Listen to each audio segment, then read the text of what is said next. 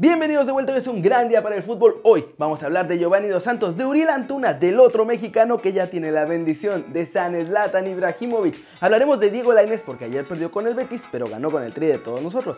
El resumen de la Conca Champions, del Real Madrid, de todo esto y mucho, pero mucho más, muchachos, como ya lo saben, como siempre, en las plasmas internacionales. ¡Intro!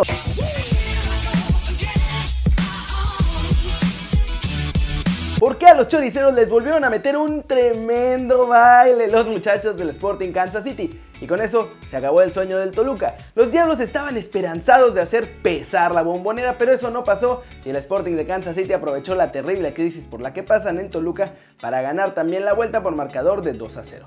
O sea, 5-0 en el global. El Sporting se convierte así en el sexto equipo de la MLS que elimina a un mexicano en la Conca Champions. El que sí pudo hacer la hazaña fue el Atlanta United que en su estadio le metió nada más 4 golecitos al Herediano para dejar la serie 5-3 a su favor y con eso clasificarse a los cuartos de final de esta Conca Champions. Los goles fueron obra de Joseph Martínez que hizo doblete y también anotaron Julián Gressel y Leandro González. Eso significa que ya están definidos los enfrentamientos de los cuartos de final y nos quedan 3 equipos mexicanos vivos, todos norteños. Tigres, Santos y Monterrey. Los partidos serán los siguientes. Duelazo entre el Atlanta United y el Monterrey en el que el favorito obviamente es la pandilla, pero no sería ninguna sorpresa si el ex club del Tata Martino gana. Red Bulls contra Santos que en el papel los de Torreón deberían arrasar a los neoyorquinos. Independiente contra Sporting, que a nadie le importa, y el Houston Dynamo va contra los Tigres de Don Tuca Ferretti naturalmente.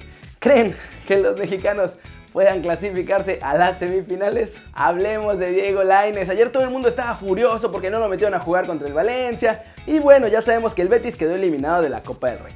Pero vamos por partes. Para empezar, este no era el partido de Diego Laines.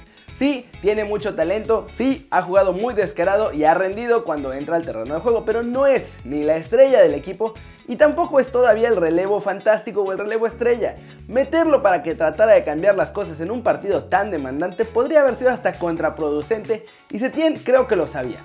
Pero tranquilos, que esto le convino a Diego. Ahora que hay menos juegos con presión tan alta, seguramente vendrán más oportunidades para Laines y el Betis, que sigue buscando entrar a las Champions. Así que, todo bien. Pero quizá el más feliz de todo esto es Diego Ramírez, porque ahora que el Betis no juega ni la final de la Copa del Rey ni Europa League, las posibilidades de que el Betis ceda a para el Mundial crecen considerablemente y por ende también las del Tri de hacer un buen torneo. Y es que seamos sinceros, el Tri sin Laines la va a tener dificilísima. Están en el grupo de la muerte y así como los vimos en Tulón, el canterano del América es el que carga con todo el peso del equipo. Ramírez no es ni el mejor técnico de la historia ni nada cerca de eso, así que calma. Habrá más oportunidades para Diego, va a poder adaptarse, va a poder ir al Mundial y tendrá una buena primera temporada, o bueno, media temporada en Europa. Y lo bueno va a empezar hasta la siguiente. Vamos a hablar del Galaxy de Los Ángeles en notas independientes. La primera tiene que ver con Giovanni Dos Santos. Hoy se tienen las plantillas definitivas para la temporada en la MLS y el Galaxy tiene un problemón con Gio, porque es su cuarto jugador designado. Esto significa que es un jugador que puede ganar más de millón y medio de dólares por temporada. La cosa es que por regla solo puede haber tres en cada equipo. Así que me lo van a cepillar porque pues están Zlatan, Alessandrini y Jonado Santos también como de pez. Miren lo que dijo Denis de el caso de Giovanni eh, son algunos temas. Primeramente queremos que esté sano y está bien para, para, poder jugar. Luego queremos honrar su deseo de mostrarse para la afición y para toda la gente que él realmente pueda aportar al equipo.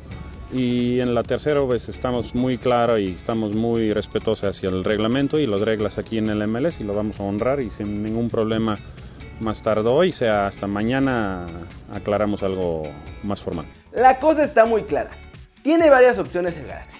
O le pagan los 6 millones a Gio y lo echan, o Gio acepta que no le paguen más de esos 6 millones y extender su contrato 4 años y que le paguen un millón y medio por cada año y tratar de revertir su situación y después ver si le renuevan el contrato ya con otra mejora salarial.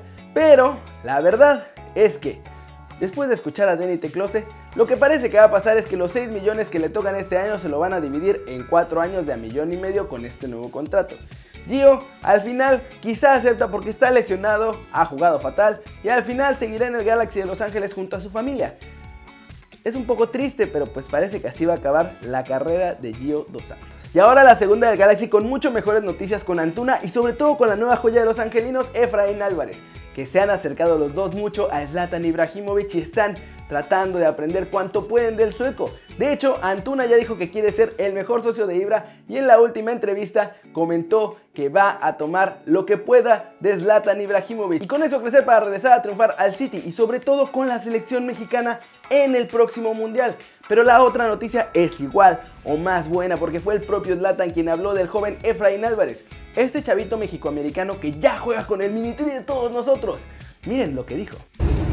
I saw him last season and uh, he's doing amazing things. And I think in MLS, he's the best 16 year old that exists today. So I think everybody's excited, everybody's waiting for him to, to show himself, to demonstrate who he is. But at the same time, he's young, but I don't like to say he's young or he's old or whatever. If he's ready, he's ready. And I think he's ready. ¿Cómo ven? ¿Será que se están alineando los astros para que tengamos un equipazo en 2022? Laines, Chucky, Raúl, Efraín, Antuna, Jurado. Uf, la cosa se está poniendo buenísima para el futuro. Flash News, Zlatan Ibrahimovic concedió una entrevista a Bert Card en la que aconsejó a Harry Kane dejar el Tottenham si quiere crecer como futbolista y ganar los principales títulos en el fútbol. El equipo chino Dalian Yifan confirmó que el argentino Nico Gaitán, exjugador del Atlético de Madrid, se va al Chicago Fire de la MLS. Griezmann compartió en sus stories una imagen de su PlayStation en donde se puede ver a Paul Pogba con la camiseta del Atlético, lo que parece una simple broma del principito, pero esto ya empezó a desatar los rumores en Madrid. Arsenal y Real Madrid pelearían en verano el fichaje de Nicolás Tagliafico, defensa del Ajax, que quieren en la Casa Blanca para que ocupe el lugar que seguramente va a dejar vacante Marcelo. Puma será la encargada de proporcionar las equipaciones de Manchester City y todos sus clubes filiales. Todo el conglomerado del City Football Group será vestido por Puma, incluido el Girona durante los próximos 10 años, pagando nada más 65 millones de libras por cada temporada. En el Madrid hay un desastre total. Ya las cosas venían siendo bastante caóticas en general, seamos sinceros, pero gracias a Zidane y Cristiano y esas tres Champions que consiguieron, no se hablaba mucho de todo esto. Ahora que las cosas no andan tan bien, todo se está saliendo de control y aparte está saliendo a la luz. Y hoy, una leyenda blanca comienza su aventura como DT, Raúl González. Y eso sí, tristemente esta aventura arranca porque en el Madrid echaron al entrenador del juvenil B, Álvaro Benito Villar.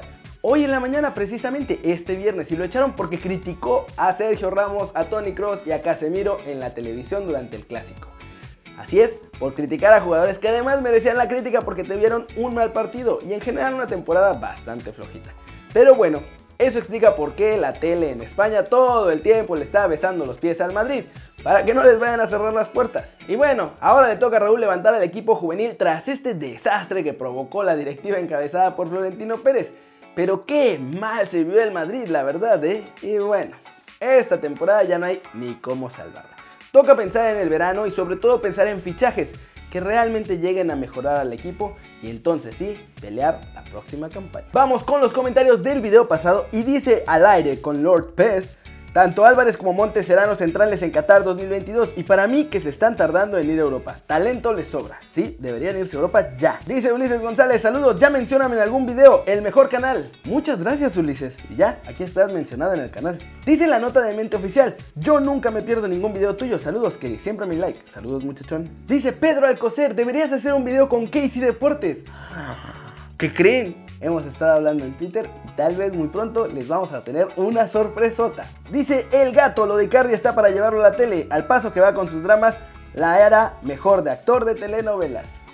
Puede ser que sí, hay mucho drama con Icardi. Dice Rom Trev, claro que Castillo hará diferencia. Jugadores con esa calidad o mejores son buenos para la liga. Solo le falta ritmo y adaptarse nuevamente a la altura. Dice Armando Rodríguez, yo ya había comentado y fui el primero y no me pusiste, me sentí traicionado. Ya no vuelvo nunca, este es mi adiós de todo. No se vayan, quédense. Toma tiempo, pero todos van a salir. No puedo meter todos los comentarios en un solo video. Tengan paciencia. Eso sí, les prometo que los leo todos.